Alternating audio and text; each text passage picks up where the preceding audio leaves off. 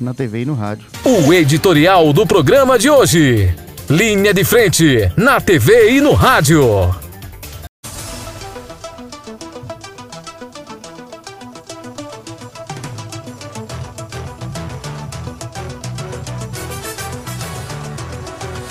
Segue-se as pelejas na luta por um lugar ao sol para se aparecer, para se mostrar e para lucrar alguma coisa na luta pelo poder executivo aqui na República Federativa no Brasil, né?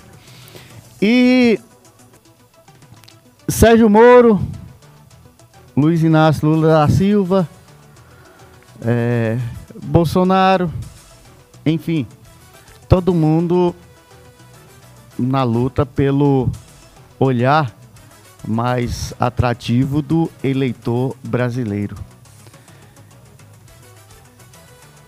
Lula se encontrou na noite de terça-feira, na tarde, noite de terça-feira, com o vice-presidente do Senado, veneziano,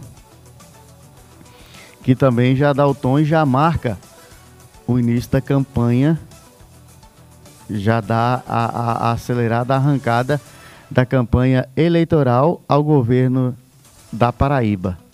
A campanha estava parada e começou. No Brasil, Lula vai dando seus pitacos e sabendo usar o espaço conquistado na época que comandou a República Federativa do Brasil. Em entrevista à CBN do Vale do Paraíba, Lula diz que é preciso eleger Congresso mais social e humanista em 2022. Embora quem está por lá são aquelas figurinhas carimbadas já conhecidas do eleitor brasileiro, já amada, odiada e que se senta ou não na mesa de negociação com Lula, Bolsonaro, Ciro, Moro, quem quer que seja que esteja no comando. Lula afirmou que o problema não é ganhar as eleições, é ganhar e conseguir consertar o país.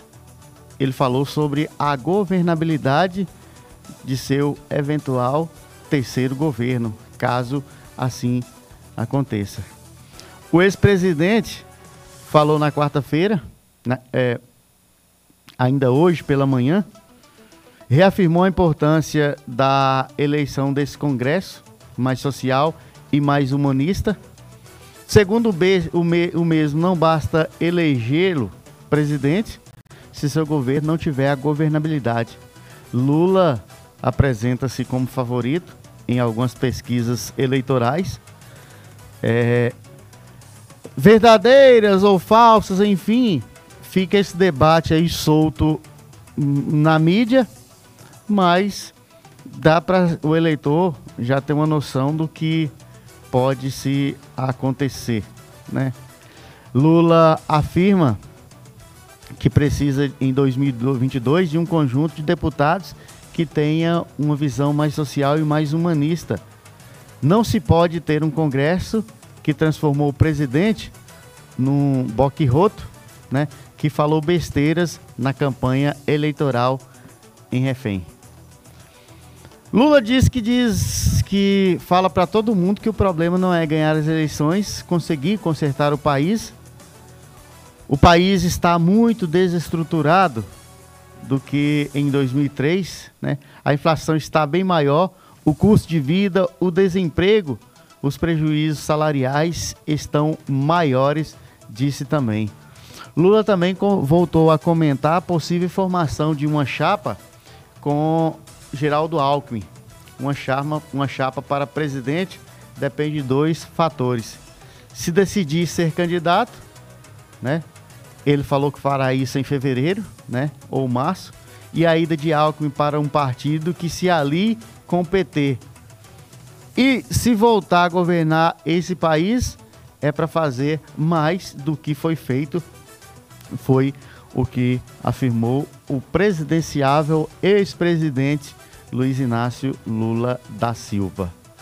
Na, na contramão de tudo isso, do pensamento, enfim, como adversário ferrenho, mas seguindo aí o mesmo caminho, a mesma trajetória que Lula seguiu por duas vezes e que quer seguir pela terceira, terceira vez, Moro também segue a sua caminhada. E Álvaro Dias afirmou que o ex-juiz revelará quanto recebeu da Alvarez e Machal, né, quando achar adequado. Né? O jornalista Luiz Nassif informou que o ex-juiz suspeito lucrou 215 mil reais por mês com a consultora beneficiada pela quebradeira da Lava Jato, né? Aliado do ex-juiz Sérgio Moro, né? Declarado parcial pelo Supremo Tribunal Federal nos processos contra Lula, o senador Álvaro Dias afirma que o presidenciável de seu partido vai sim revelar quanto recebeu da consultoria. Ele informou isso à Folha de São Paulo. Até mesmo porque a vida de um homem público não pode ser de tanto segredo a sete chaves, assim como o cartão de vacinação do presidente Bolsonaro. A AIM contratou Sérgio Moro após o ex-juiz deixar o cargo de ministro de Jair Bolsonaro. A questão é que a consultoria lucrou e muito com a, a quebradeira promovida aí pela Lava Jato, né, comandada pelos procuradores coordenados aí por Deltan, Deltan Dallagnol e em conluio com o ex-Júlio Moro. Para o deputado federal Rogério Correia, é, o que Moro recebeu da AIM foi propina e não salário. Afinal, a empresa estava agradecendo com mimos o serviço milionário que o ex-juiz afirmou. Né? O, o parlamentar, né? É, o Álvaro Dias, presidente do partido, afirmou, abre aspas, posso dizer que ele está bem tranquilo em relação a isso. Se esse for o problema, ele está feliz. Ele vai reverar na hora que achar adequado, afirmou Álvaro Dias. Tudo isso acontecendo e aqui a gente dando milho aos pombos na República Federativa do Brasil. De olho na notícia. e em dia com a informação. Programa Linha de Frente na TV e no rádio com